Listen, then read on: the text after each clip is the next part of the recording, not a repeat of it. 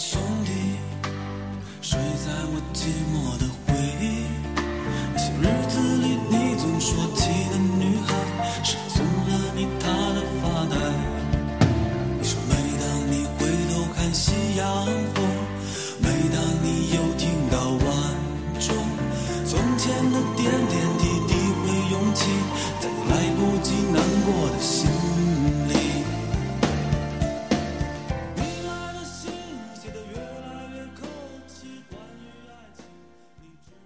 非常荣幸请到嘉玲，这是我高中三年的上铺学霸小姐姐，这个 来给我们讲一讲关于流行病的一些常识和最新的医医学发展。嘉玲你好，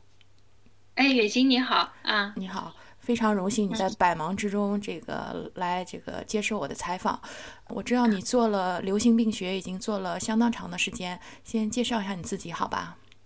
啊，大家好，其实我纠正一下远行的一个小小的一个错误，我我其实不是流行病学这个，我是一个就是感染科医生啊。那么其实我们今天就是想和大家介绍的这个主要的内容呢，是关于一些传染病的啊。那么这个传染病的话呢，它其实呃也是我们感染病当中的一部分，就是这个是我们就是嗯、感染病当中一个很重要的一个概念。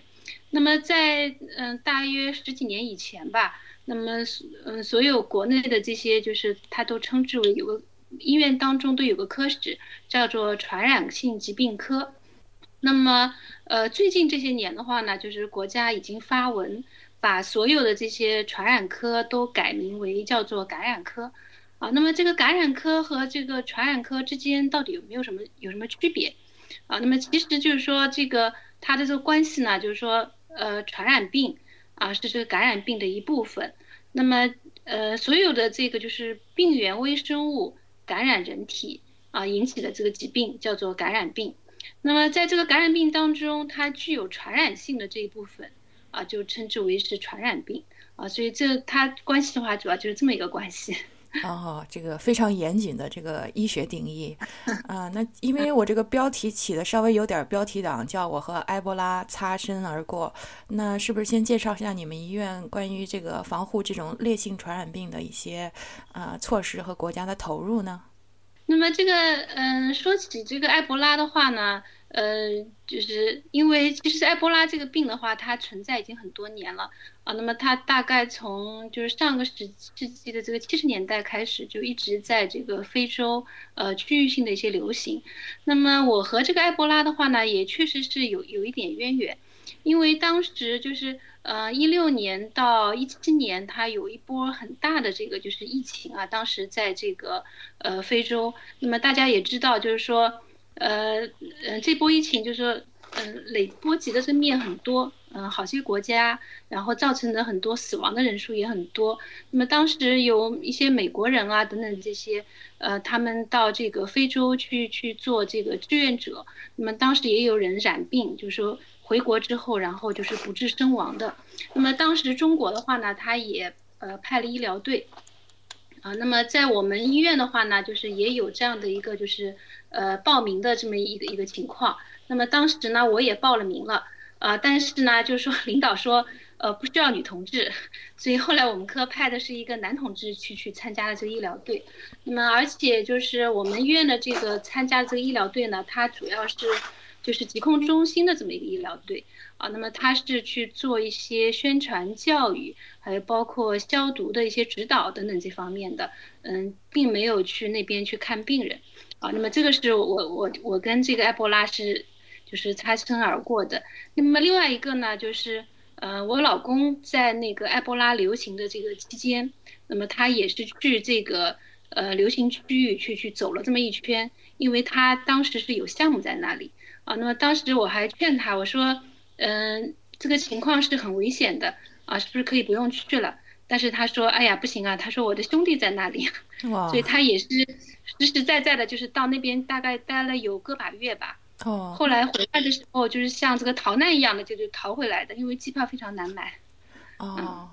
对，因为当时英国也是有一例，他从英国回来以后感染，后来英国刚开始集全国最好的医生把他给呃，最后还是治好了那个女孩儿。嗯，所以这个当时埃博拉还是挺呃，就是弄得人心惶惶的。英国也有不少这个关于他的介绍什么的。但是我记得上次参观你们医院的时候，你们有一个专门的，就是因为非典的缘故，所以弄了一个专门的这种隔离病房，是不是也可以防止埃博拉的？当时？呃，这这个我们医院这个呢，它只是呃作为应急用的，因为我们这里只有一间这个负压病房。那么整个上海市的话呢，它基本上国内大概每个区域它都是有这种就是呃传染病的一个防治中心。那么在上海的话呢，它是有一个上海市公共卫生呃临床中心，那么它是专门作为这种就是烈性传染病的一个定点的一个收治的一个点。那么当时我们。嗯，这个就是呃，公卫中心的这个呃卢洪洲书记啊，那么他就说过这么一句话，他说这个埃博拉是迟早会到中国来的，所以中国的话就是像在上海的话，他是已经是嗯做好了所有的这些准备。啊，那如果是一旦出现疫情的话，是是肯定是有条件有能力来来进行这个防治的，嗯，哦，那就是说中国。为什么觉得它迟早会到呃中国来呢？是因为觉得现在跟非洲的交往比较接近了呢，还是说有什么其他的更明显的指向呢？这个我想应该还是因为就是我们这个整个这个世界上的这个流动性嗯在增加啊。那比如说当年就是零二年的时候的那个 SARS 嗯啊，那么那个时候的它它是的传播啊，就是因为在这个香港的呃某一家这个旅店当中，那么在有一个病人，那么这个病人呢就坐了这这趟电梯，那么电梯里面有几个人，比如说有有一个人他后来是回了。呃，回了广州，还有一个人后来是去了加拿大，那么还有一个人去了另外一个国家，然后从此以后造成了这个 SARS 的一个全球性的一个播散，啊，所以像这样的一个机会的话，我觉得就是你你你去靠任何的这种海关呀，或者是什么政府啊，去防控的，对对对对，你这个。非常的随机，非常随机啊！那再问个小白的问题，就是说，呃，我的理解，埃博拉是丝状病毒，然后这个 SARS 是冠状病毒，那只是它形状不一样呢，还是说他们俩有什么谁比谁更厉害这么一个概念呢？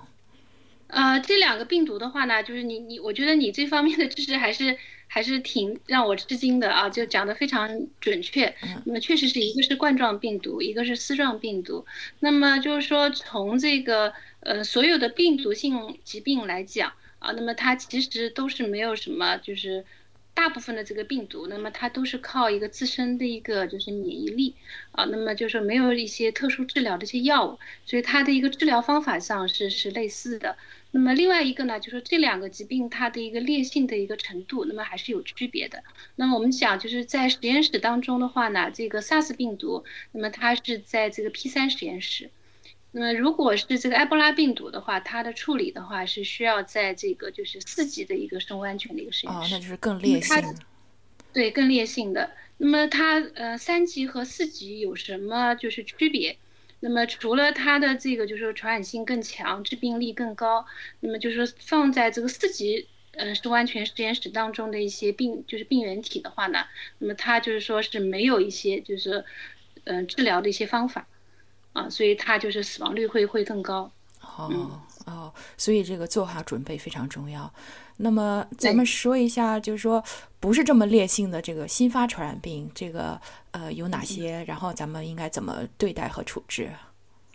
对，这个也是我今天就是想想和呃大家说的，就是我们这个传染病的话，像埃博拉，那么大家都都很知道，但其实的话，就是传染病的话是层出不穷啊。那么曾经就是在我刚刚开始读这个就是呃感染科的这个研究生的时候，那么因为国内的嗯大部分的这个感染科，那么它都是以治疗肝病为主的。啊，那么因为国内的话，它这个病毒性肝炎，特别是乙型肝炎，就是说它的一个感染率是特别高。嗯啊，那么呃，那么那个时候大家就曾经就是嗯有有有这个就是开玩笑啊。那么因为现最近十几年的话，它这个抗病毒药物的一个发展非常好，那么就是说我们这个感染科医生是不是有可能会失业？啊，那么就是曾经有这么一说啊，那么但是在最近大概 WHO 发布的一个呃发布的一个一个消息当中，他就讲了，他说呃目前来讲的话，大概全球排在前十位的就最重要的这个疾病当中，呃其中这个感染性疾病占了六种啊，那么所以讲就说传染病其实是层出不穷的，那么除了像这种呃埃博拉啦。还有一些这些我们讲叫做新发传染病，嗯，我们讲现在比较对人类危害比较重的一个是新发，还有一个是再发传染。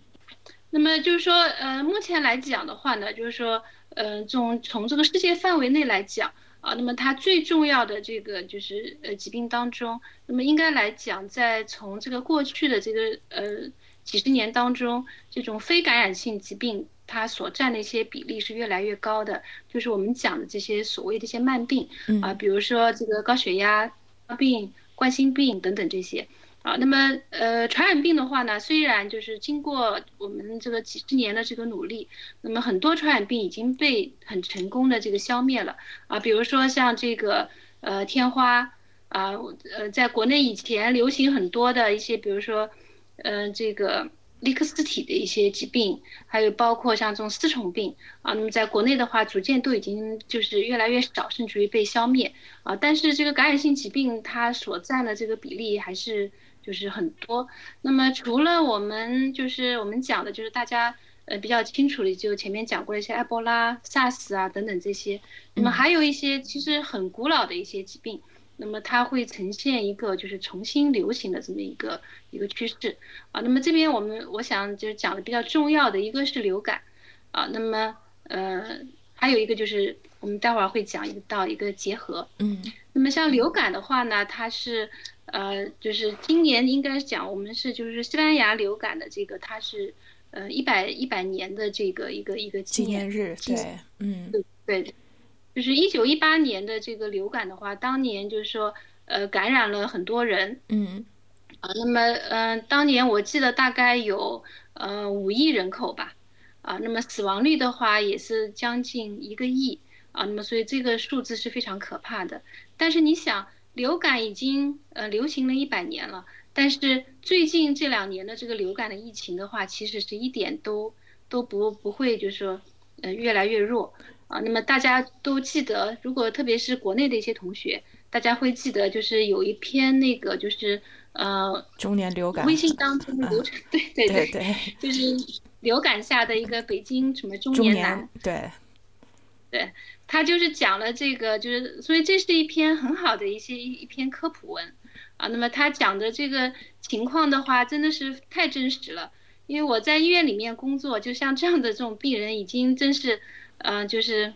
经历了很多，嗯嗯，特别是很多这种青壮年的这种男性啊，那么本来都觉得应该是呃不会有有这么重的这种病，但这个流感一来的话，真的是气势汹汹，那么很快就病情发展特别快啊。那么国内的话，像最近这几年这个 H7N9 的这个流行，非非常严重的啊。那么这种有的时候，如果你你对它认识不够啊，治疗不及时的话，真的是就是很容易致命的。啊，所以这种像这个流感的话，已经流传了这么多年，但是其实到目前为止，我们对它的这种就是，嗯，这种预防的这些手段啊，还是还是不够。那么流感的话呢，它它的一个危害主要在于，它是没有一个有效的一个疫苗啊。那么呃，它的疫，因为它的一个抗原的一个就是漂移啊，或者说是它的一个抗原的一个变异性是特别的，就是快。嗯啊，所以你就是你今年的一个流感疫苗，你很难去就是说很准确的预测它下一年度的这个这个就是抗原的一个变化啊，所以你这个疫苗的话，有时候就很很难预防。对，所以这个老问题就是说流感疫苗到底到底要不要打这个问题，尤其是呃年老的父母啊什么的，还你的推荐还是说我们应应该要打这个疫苗是吧？呃，这个疫苗的话呢，应该还是要打的。就是说，比如说像去年的这个就是。它疫苗的这个就是预防的这个效果不好，那么就是因为它去年它因为我们讲这个流感疫苗里面它就是分成几个它几个大的一个种啊，一比如说一个甲型流感，一个乙型流感，那么在甲型流感当中它还分成不同的亚型，那么在乙型流感当中它还分成呃一个是 Yamagata 啊，还有一个就是有两两大的一个系。那么在去年的这个就是国内的这个流感当中，为什么会有这么大的一个就是一个疫情的话呢？就是因为它，嗯，就是说我们通俗一点讲，它押宝押错了啊。那么它，它它是压的是甲型流感和乙型流感当中的一个就是呃 B 型的 B 系的。啊，结果的话，它是一个 Y 系的，就是 Yamagata 这个系的，但是它这个肺炎的话呢，没有包含在我们就是接种的这个疫苗当中，啊，怎么所以造成了就是说这部分人群他就是，就算是你是接种了接种了啊，也没有很好的一个保护力啊。但是你你们国外的话，很多它是接种的是一个四价疫苗，那么国内呢，它有时候接种是三价疫苗，所以它就是保护力就会弱一点。哦，那那像你们医院这个参与疫苗的这个投入研究吗？还是说是专门的机构他来押宝？你们只要主要是做普及和接种的工作呢？呃，那么医院里面的话呢，它主要就是我们讲是应该是所有的这些疾病应该是以防为主，但是医院的话，其实它是一个战线还是比较靠后的。那么它主要是治疗就是已经发病的这个病人。那么它的一个疫苗接种的这个任务呢，它在国内是由这个就是我们讲这个 CDC，就是疾病预防与控制中心由它来负责。哦。那么他可能还还是不是他主要是负责这个流行病学的一个调查，就是他会收集这个每年的这个病人，然后调查他的一个抗原谱，然后来做一个预测的一个工作。然后疫苗的研制的话是由专门其他的一些单位来研制。嗯，哦，是这样的，那就是说。这是新发传染病，这个可见你们的工作还是很多，永远不会失业的。那在这同时，也有这个再发传染病，对不对？就像你刚才也举了几些例子，那再给我们科普一下再发传染病好不好？呃，再发传染病当中的话呢，它就是最典型的一个例子，就是一个结核。嗯啊，那么结核的话呢，它在呃，就是说很多年以前吧，就是在这个呃德国科学家就是科霍。他发现了这个结核分支杆菌之前，那么那个时候就是我们对这个疾病，啊，那么就说认识是是不够的。那么那个时候呢，就说这个病是非常可怕的。那么当时呢，它是被称之为是白色瘟疫，啊，那么就相对于相对于这个鼠疫，鼠疫就是黑色瘟疫，对，哎，那么呃那个时候是没有药可以治的。那么一直到就是上个世纪的大概三四十年代。那么就是开始有这些利福平啊，还有这个呃链霉素啊等等这些药物的一个就是发明以后，那么它就成了一个可治疗的一个疾病啊，那么就没有这么可怕了。呃，但是呢，就是从大概上个世纪九十年代以来，那么有几个原因造成了这个，就是它又成为一个我们讲叫做 re re emerging 的一个 disease，就是一个再发传染病。一个呢，就是因为治疗的一个不规范。那么导致了一个耐药结合的一个一个发生。嗯，那么现在的话呢，就是，嗯，有很多讲是耐多药结合，甚至于是就是泛耐药结合，或者是全耐药结合啊，也就是说它没有药可以治了，所以这个病是非常可怕的。那么第二个原因的话呢，是因为啊，就是因为有艾滋病的一个发生。那么，那么在艾滋病人群当中的话呢，因为它的一个就是免疫力的一个低下，特别是细胞免疫低下。那么会造成艾滋病和这个就是结合，它也是像一个姐妹花一样的啊。那么往往是合并存在的，并且它这种就是在这种免疫缺陷人群当中，那么它这个结核病的一个治疗的一个难度会更高啊。那么第三个的话呢，就是跟我们前面讲的这种就是传染病的一个流行，因为呃世界上的一个就是交通的一个便利。啊，那么它的一个就是人流动人口的这个增加，那么造成它的一个结核的一个传播。哦，因为我我刚来英国读博士的时候，跟我一起来的一个中国的呃男孩，他就是生了结核，当时也是不明原因高烧啊什么的，送到医院，医生完全没有往结核那个方面想。后来很久，然后才明白是结核，然后给他上大量的激素啊什么的，所以当时可能就是说，呃，结论就是说，因为英国很多年没有见这种非常这个结核病了，所以这个英国的医医院也是防护不及。但是后来因为渐渐这些难民啊什么也多了起来，可能好像给我感觉就是说，医院现在对结核的这个了解，各方面的防治也多了一些。所以就像你你说的这个。呃有一个再流行的过程，这个耐药性也确实是一个很很头疼的问题。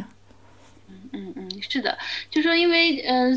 所以这个传染病的话呢，它是和其他的一些疾病它不一样，就是你一定要考虑到它这个流行病学史啊，那么就是说它的一些旅行史啊，它是从什么地方移民过来的。那么像可能像英国的话，它是一个呃结合的一个就是低发的一个国家。那么在在国内的话呢，中国它是就是现在大概是世界上的就是结核的就是呃高发的，全世界大概排在第三位啊。那么嗯，所以它其实是一个常见病。那包括我们这这这边的话，有很多疾病，你如果就是说找不到这个原因的话，那么有的时候你去往这个结核上面靠。那么经常会会就是你就是说十有八九就是会会被你就是碰碰对的哦，那就是说你还经常参加这种专家会诊，然后能够聊就是能够提供建议，看是不是往这方面的靠。对，因为在我们科的话呢，就是感染科医生当中有一个病种就叫做这个就是发热待查。啊，所谓发热待查的话呢，它就是指就是这种不明原因的一个发热，嗯啊，那么就是通过嗯很多其他的一些就是常规的一些检查都没有能够明确原因的。那么在这个疾这些疾病当中，那么大约有一半左右是这种感染性疾病，那么有另外一半是这个就是非感染性疾病。那么在这其中的话呢，就是说感染性疾病当中，那么其实还是有相当高的一个比例，大约。可以达到百分之二十左右，那么这个其里面很多都是一个结核感染引起的，百分之二十，那是相当高的一个哦。对，是。啊，当然这个因为它是我讲的是一个比较就是不是很常见的一个概念，就是说它是在发热待查这个病人当中的一个感染性疾病当中的一个结核的一个比例。啊，那么就是它已经排除了很多已知的其他的，对对对，那对对。那你说，就是中国是排名前三的这个结核发病疫区，那头前面两个是是哪些国家呢？是非洲还是这个这个某些不发达地区？应该一个是印度吧？哦，还有一个是哪里啊？哦，是这样，那都是这个。还还有一个是大概是是原来就是俄罗斯的哪个国家？哦。那还看来还是就是说人口密度高，这个接触高，还是这个对对这个一个主要原因。就是相对经济不发达的一些地区。嗯嗯嗯。那像比如说你们上海这种地方，那过来的收治过来的病人，是不是都是说其实是其他地方，就像你说的相对不发达地区的病人，然后转到你们这边，还是说上海它自身呃结合的病人其实也不少呢？嗯，这个怎么说呢？因为我们医院本身它的这个就是外地病人的这个就是病源的话，大约就是占到了百分之至少六十以上吧。嗯，所以就是，所以我没有做过这个就是嗯，它的一个流行病学的一个调查。嗯，但是上海本身应该是这个结合的这个特别耐药结合的这个比例的话，在全国来说应该不会是最高的。啊，我记得国内比较高的地方的话，比如说像这种。嗯，河南啊，还有云南啊等等这些，就一些嗯，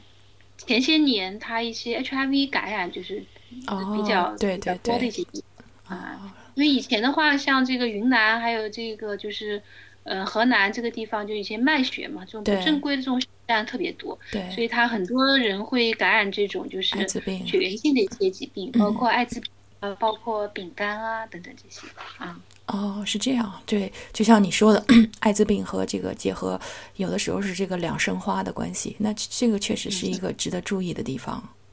嗯嗯啊，那那就是你已经谈到，就是有些它耐药性非常强，那这个耐药菌又是怎么回事呢？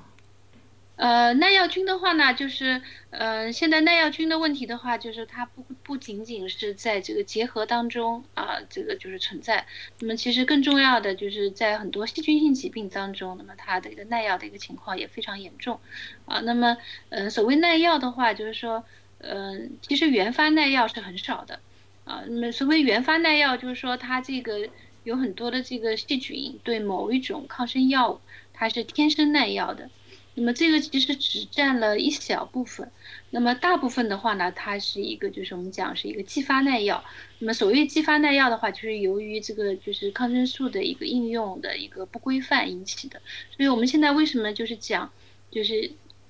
嗯很多国内的一些医生，那么特别是主要是一些病人啊，那么他的一个就是呃用药的这些观念就是不是很规范，嗯，对，就比如说你一个普通的一个感冒啊，那么就是有的时候我在上急诊也碰到过这种情况，嗯，我觉得你这个病人好像没有用抗生素的一个指针。啊，就是觉得没有像哪一种这个细菌性的一个感染，那么估计可能是一个病毒性的一个感染。嗯，那么其实就是按如果是在国外的话，因为我我也没在国外做过医生啊，嗯，但是国外其实它很多这种就是它你如果没有指针的话，它是绝对不会给你用的。但是在国内情况就会比较复杂。那么嗯，病人就说，哎，我这个发热很严重，你为什么不给我用药？啊，为什么不给我用点抗生素？啊，那么。就是在这种，就是你如果是滥用抗生素，嗯，对，啊，那么还有一个就是你抗生素应用不规范，比如说用的剂量不够，用的疗程不够，啊，或者是用的这个品种不对，就是你用本来是可以用一些窄谱的一些抗生素，但是你用了很多广谱的抗生素，那么会导致它的一个就是，嗯，它的一个筛选的一个压力，那么把这个就是敏感的这个细菌给杀死，那么最后。嗯，留下来的是一些耐药菌。那么除了这个，就是病人当中的话呢，还有就是国内的话，主要是一些呃畜牧业啊，就是一些农业等等这些口子上，那么它也是用了很多抗生素啊，那么造成它的一个就是天生的一个，就是因为正常人体内也会有携带这个细菌，那么它的一个正常菌群也会造成它一个耐药的一个情况。对，那那个既然已经说到这个牲畜上面，那。那这个，比如说最近这个猪瘟，它因为是从呃欧洲啊什么其他地区传过来的，那它也属于这个这个传染病的一部分，对不对？啊，猪瘟的话，应该目前来讲，应该好像没有这个人间的一个流传吧？对，还没有像我猪对人的对，但是猪和猪之间呢，它也是猪的传染病，对不对？对这个，但是这个应该也属于传染病吧？但这个不属于我们这个医生的管辖的范围。对对对，那肯定的啊啊！对，因为就是嗯，就是因为猪瘟，我的理解是说它已经很多年了，它是一步一步慢慢慢慢的传过来的，所以也这个也是全球化的一个缩影，等于是。嗯嗯嗯嗯，是。对，这个英国也是说对这种建议，就是说没事儿不要去医院，省得有这个 super bug，就是这些东西。国国内现在的这个宣传也感觉也上来了一些，所以希望大家慢慢都有这个意识，不要老就去医院挂水，对吧？对，是的，就是呃，所谓挂水的话呢，就是讲这个静脉输液啊。那么静脉输液的话，它除了这个就是有这个滥用抗生素之嫌。那么它其实静脉输液本身也是有很多危害的啊。那么它因为它会，你这个输液的这个质量怎么样，会不会有一些输液反应啊等等这些啊？所以其实不是所有的这些疾病都是就是，呃，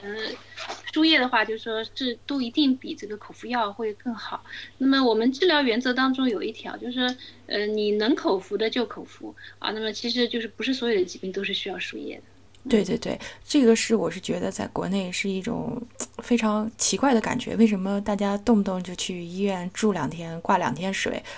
对，这个好像还是观念差别很大，对吧？对，这个还是观念的一个差别，因为他觉得嗯，境外用药可能是不是会就是速度好的速度会快一点。嗯，其实有一些像这种病毒性疾病的话，就是其实是吃药一周好，其实是差不多。哦，嗯啊。那最后我们再来讲一讲，现在大家都走出这个国门，走向世界，而且都是像，呃，越来越这个向更新奇的一些地方、更边远的一些地方去旅游。那在旅游中也有这个感染传染病的一些可能。那嘉林帮我们科普一下，大家应该注意哪些问题？好吧？啊，呃，这个的话呢，就是其实也是，就是说现在大家会会比较感感兴趣的一些问题，因为现在就随着大家这个生活条件的一个提高，那么基本上就是说每年都会有这个出国旅游的一个机会啊，所以我们就是友情提醒大家，就是在你这个出门之前的话呢，就是说对当地的这个。呃，传染病的一些情况，那么就是需要了解啊。那么比如说你你去嗯，像非洲啊等等这些地方的话呢，就是你要你要注意这个疟疾的一个一个情况。那么疟疾的话呢，它目前是没有这个就是呃就是呃预防针可以用的。那么它主要是依靠一些化学药物的预防啊。那么具体用药的话呢，就是说这个就是要要咨询这个专科医生。嗯，还有的话呢，就是说在呃某些地方，比如说像去到呃非洲啊，那么它除了这些呃疟疾以外，那么还会有其他的一些传染病，包括像这个黄热病啊啊等等这些，那么这些有些是需要打疫苗的啊。对，像我们呃，在英国，比如说你如果去某些国家，它有一个网站可以查你需要打哪些疫苗。比如说我一二年，哎不对，一六年去巴西做奥运会嘛，然后当时是单位出钱，就是列了一个单子，这些你都必须要打一遍，所以也挨了不少针，而且它都是有一个记录，就是说你每隔多长时间你要补一针，都是它有比较完好的记录。但是国国外这方面啊，不是国内这方面，是不是就是说还是凭大家自觉或者是口口相传需要的那个，并没有一个这个疾病防治中心它有什么相对应的措施没有啊？这个的话呢，因为我自己本人好像我因私出境的话呢，倒是很少去这些就是稍微偏远点地方。嗯。那么我是呃因公出境的话呢，我是记得。他会给你一个单子，就像你你你你去出差一样的，就是你去巴西这个出差。嗯，我当时去英国的时候，呃，他就给了我一个单子，然后告诉我要去打哪几种疫苗。嗯，然后在那个海关，就是在外滩那边啊，那么他有一个就是一个一个办这个出入境体检的那个地方，那么他也会有有一个这个就是打疫苗的这个这个。有这么一个服务，那么他可能能够提供一些咨询。那么除了除了这个咨询以外的话呢，就是在我们医院，我们最近是我们这个华山医院，呃，就是开了一个就是旅行医学的一个咨询的一个门诊。那么专门就是，呃，为这个就是大家呃出行旅游之前，那么需要做哪些准备啊？那么需要打哪些预防针啊？那么你出国呃回来以后。那么会有一些，比如说发生了一些一些疾病，比如说出皮疹啦，或者是发热啦，嗯，或者是等等其他的一些问题，那么都可以过来咨询啊。我在这里也就是顺带打一个打广告。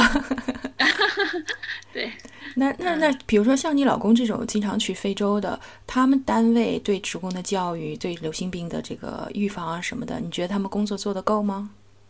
嗯，他们应该可以的吧，因为他们这种长期务工的话。呃，每个人都会有一个那个黄色的一个疫苗接种的一个本子啊。那么他在就是你呃他在办相应的一些手续的时候，他都会有相应的一些要求的。对，所以就是说还是要呼吁大家，这个在比如说去亚马逊啊或者其他这些比较新奇的地方啊，还是需要注意这些问题。这也让我想起来了，我。我不是去年去了趟印度嘛？当时在印度惊险的被猴子抓了一下，然后回来大概两两周以后，我就突然就是过敏非常严重，然后就像你说的起皮疹，然后当时就就是非常疑惑，说是不是因为猴子抓，或者是在印度怎么着了？但是最后最后医生也没有弄出个所以然来，也就是上了激素的药把给压下去了。那你这种是不是像这种狂犬这种疫苗，不知道是不是要打一下？呃，当时呃，因为我因为是正好是那个原来打的狂犬疫苗没有过期嘛，所以就是应该是就排除了这方面的问题。对对对对，嗯，对。所以有时候出去旅游的话，风险还是挺大的。像我们这边就是呃，有一个病人，他是呃陪这个妻子在美国待待待产吧，嗯，大概待了一百多天啊，然后回来之后就是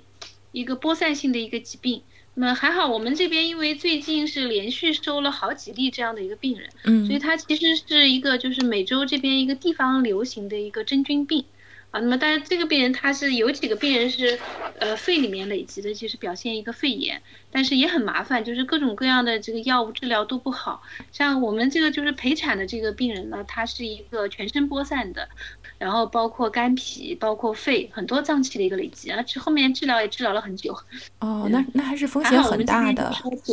嗯，对，就是嗯，因为他当地人的话，他估计大概在流行区的话呢，因为他不不停的有这种小剂量的一些接触，嗯，所以他有一些免疫力。那么像我们这种就是外来人口的话呢，他就是属于一个就是，呃，完全没有免疫力的这么一个就是新来的一个人群，所以有时候一旦感染的话，病情还是挺重的。那么特别是如果。呃医生对这个就是流行病学史不是很清楚的话呢，嗯，对不熟悉，然后这个诊断也是往往会延误一一段时间，那么会造成他一个疾病会会加重。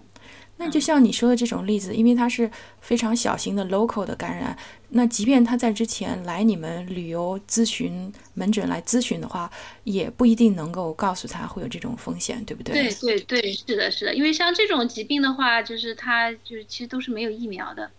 没有疫苗，所以也只能等你发病了以后再再再过来看。嗯，那就是说。呃，你们华华山医院当然是就是上海最好的医院之一了，对吧？尤其是你们科这个力量很强。那全国其他地方还有哪些就是在这方面比较强的这个医院，能够介绍一下吗？你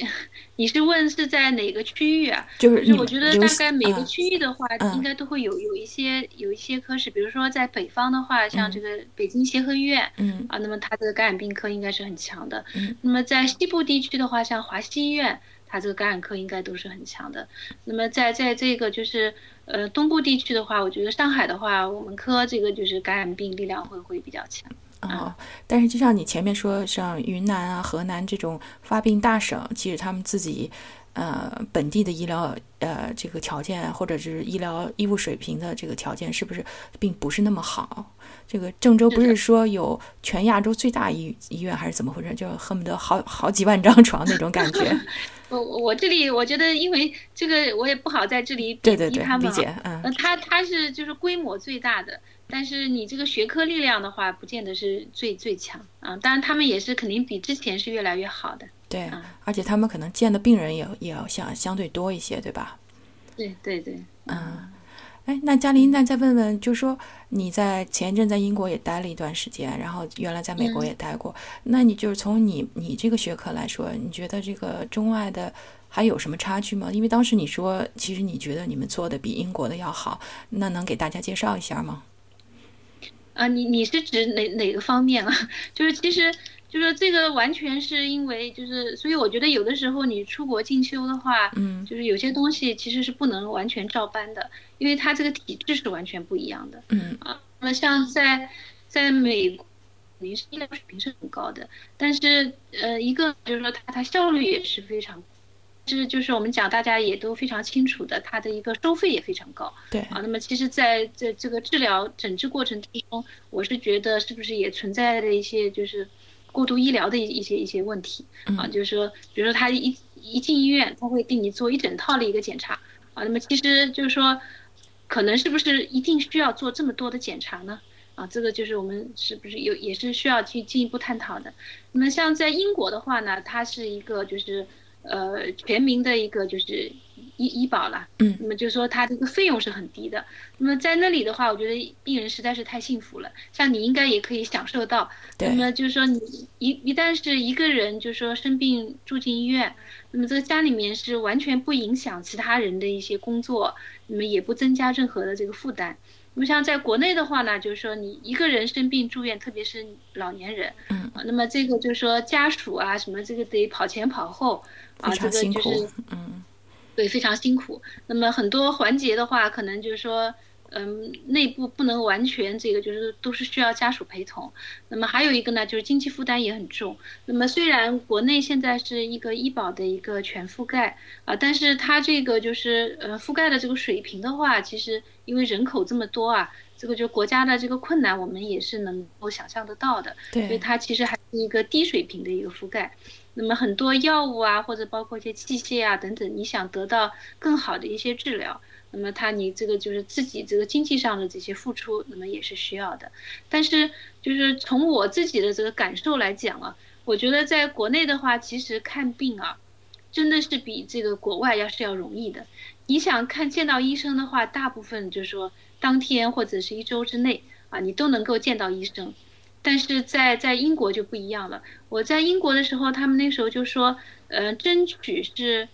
呃，急诊的话好像是六个小时还是四个小时之内。嗯。啊，那么我觉得国内的话，你大概两个小时，病人都已经开始要要要要吵了。但现在国内的话，已经已经开始就是分级诊疗。你去看急诊的时候，他会根据你的这个病情，就是分成一二三四五级。